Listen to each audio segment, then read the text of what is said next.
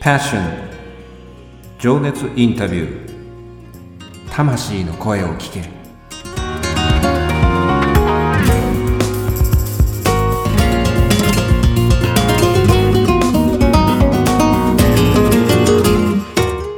この番組はさまざまな分野で活躍されている魅力的なあの人この人の熱いパッション情熱の根源にある魂の声を5人のインタビューナビゲーターがさまざまな角度から聞かせていただく情熱インタビュー番組です。本日のインタビューナビゲーターは私当番組のディレクターあっちゃんが務めさせていただきます。そして第4回目のゲストは東京埼玉など関東エリアを拠点に全国各地で演奏活動をしてご活躍でいらっしゃいます。声楽家ソプラノ歌手でいらっしゃいます村田咲さん。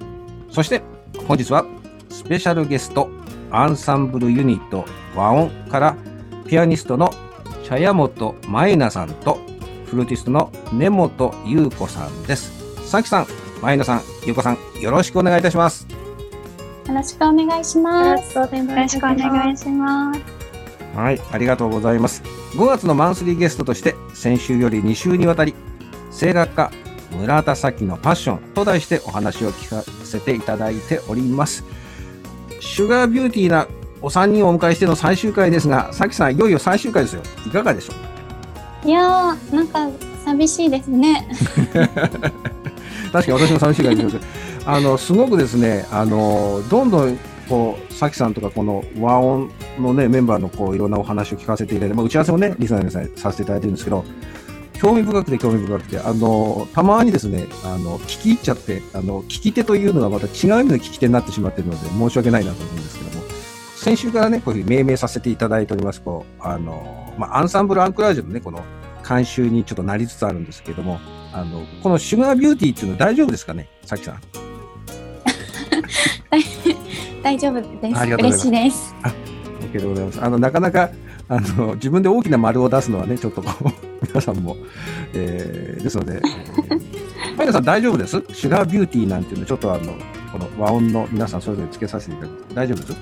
はい、あの、嬉しいと言いますか、恐縮です。ありがとうございます。ゆうこさんも大丈夫です？あの、あの、なんかこう、イメージを崩すようなあれだんですけど、シュガービューティーということで。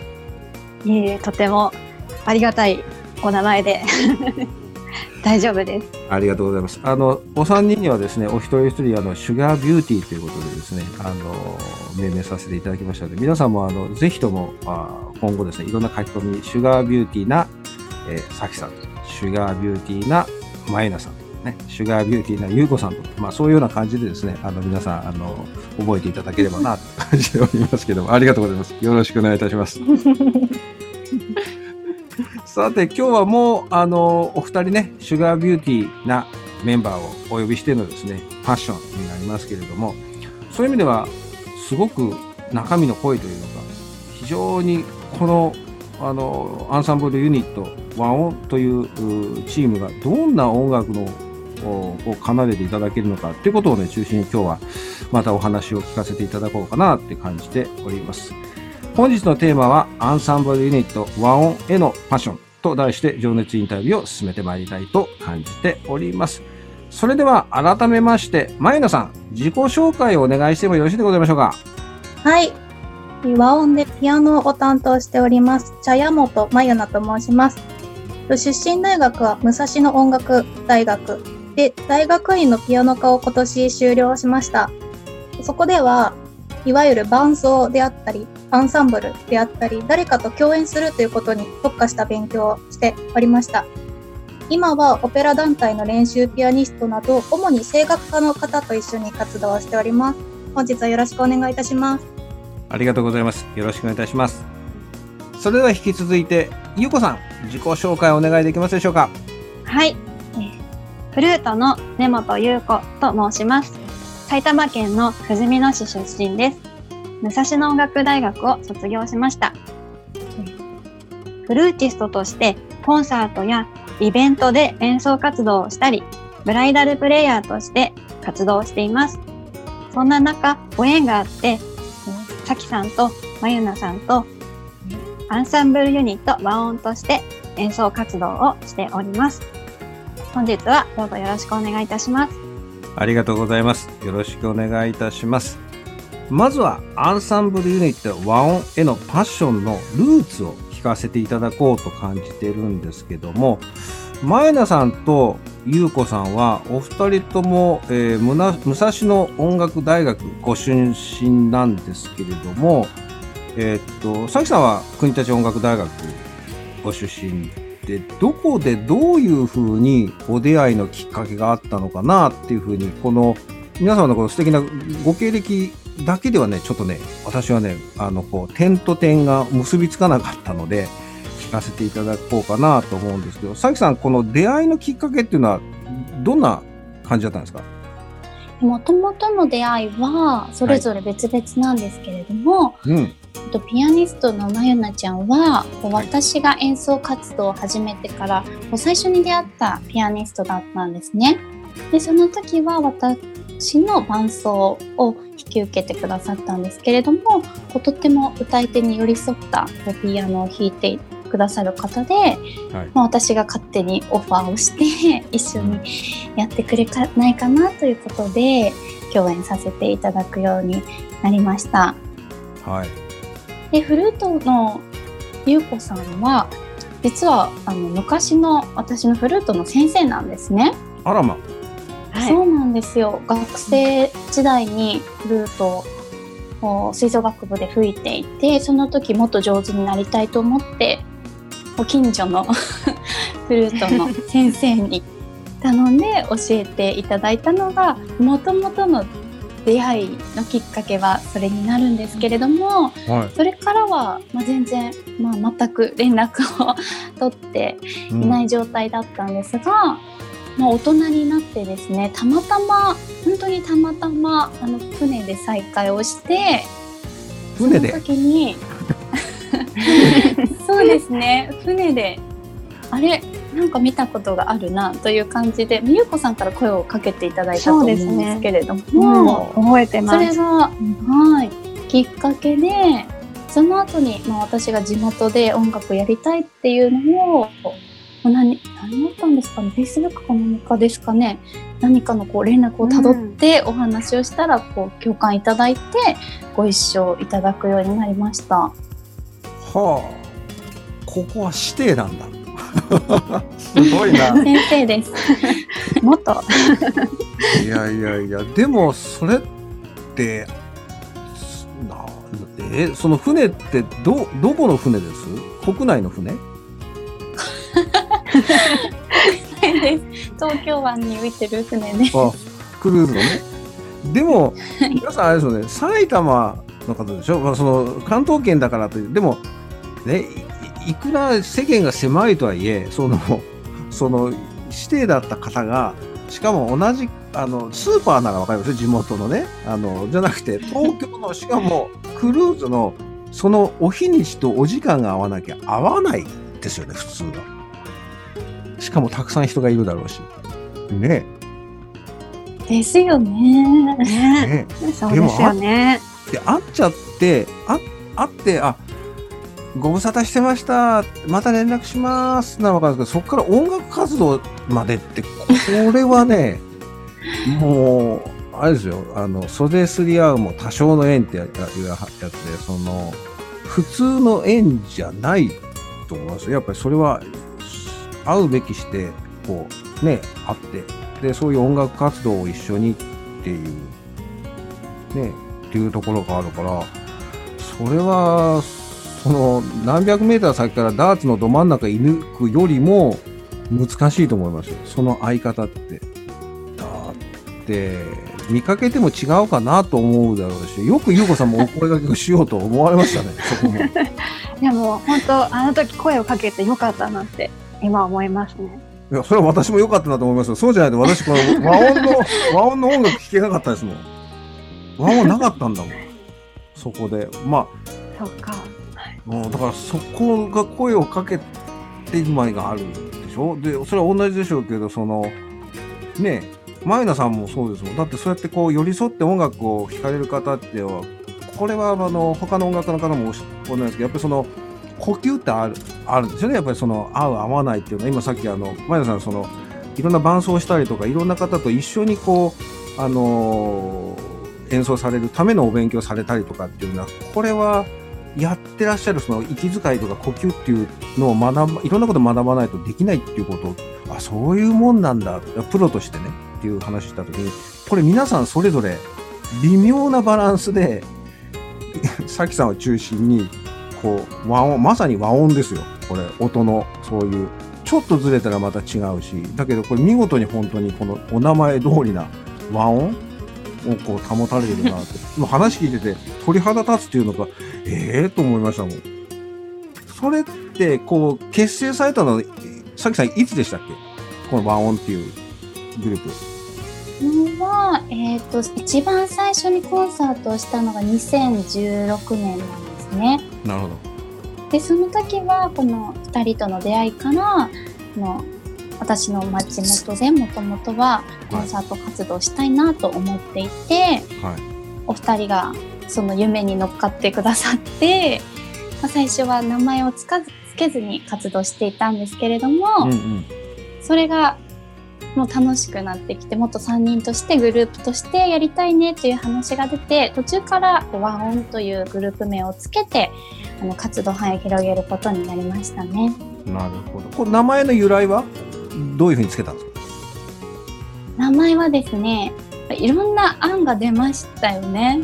あありましたね。そうですはいね。ね。そうですよね いっぱい思うがままにあうんあのそれぞれ 出してはいいったんですけれども、うん。この和音っていうのに決めたのは、うん。音の重なりを表す和音と、あと音楽の輪が広がりますようにという願いを込めてなるほど。この和音ってつけました。もうローマ字だったりカタカナひらがなどの表記にするのかもすごい迷ったんですけど、一番親しみがありそうなひらがなをうん選んで和音という名前で活動しています。なるほど。老若男女下は噛みそうですけど老若男女が分かりますもんね。和音のひらがなだとね。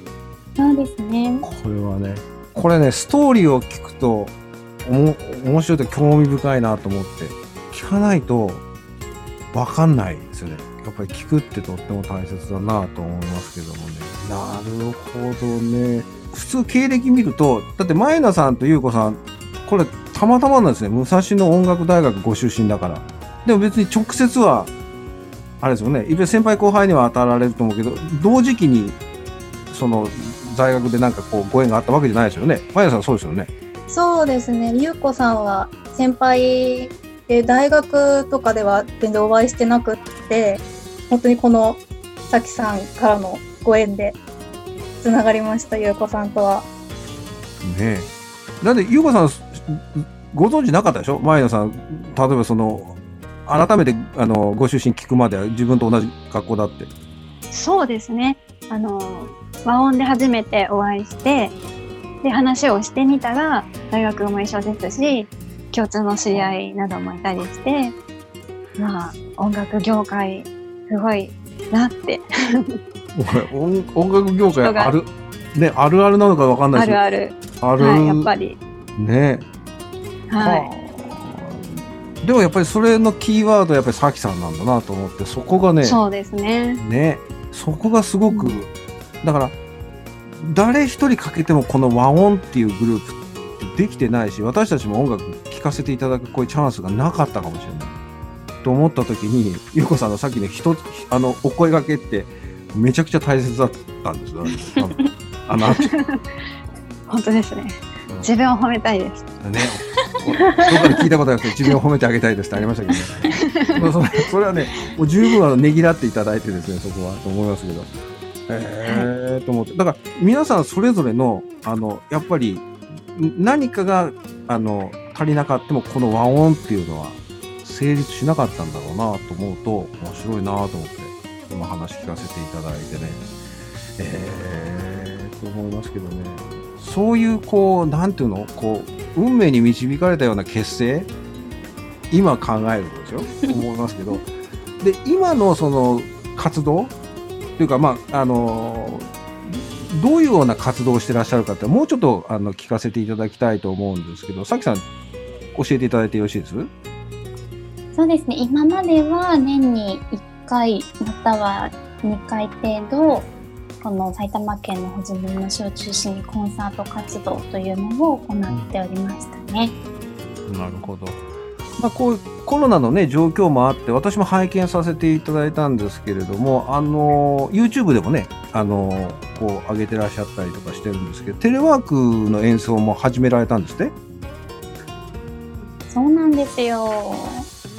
あれすごいですよね見ててよくよくぞああいう風に合うなと思ってて結構あれを始めるっていうのにあたって結構下準備とかどうしようかなっていうのはあったんですか？迷いもあったりとか。でももうやろうと思思逆にやろうと思われてたんですか？ねもともとは、えっと、YouTube に今までのコンサートが動画を上げているんですけれども、はい。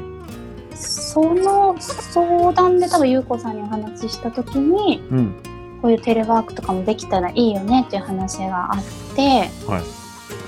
私もそのやりたいなって思っていたのでうん。まゆなちゃんもすぐ乗ってくれたので、うん。まあ、そこからは結構トントン拍子に Zoom で会議をとリハをしてから各自動画を撮ってゆうこさんに編集していただくという、はい、形で。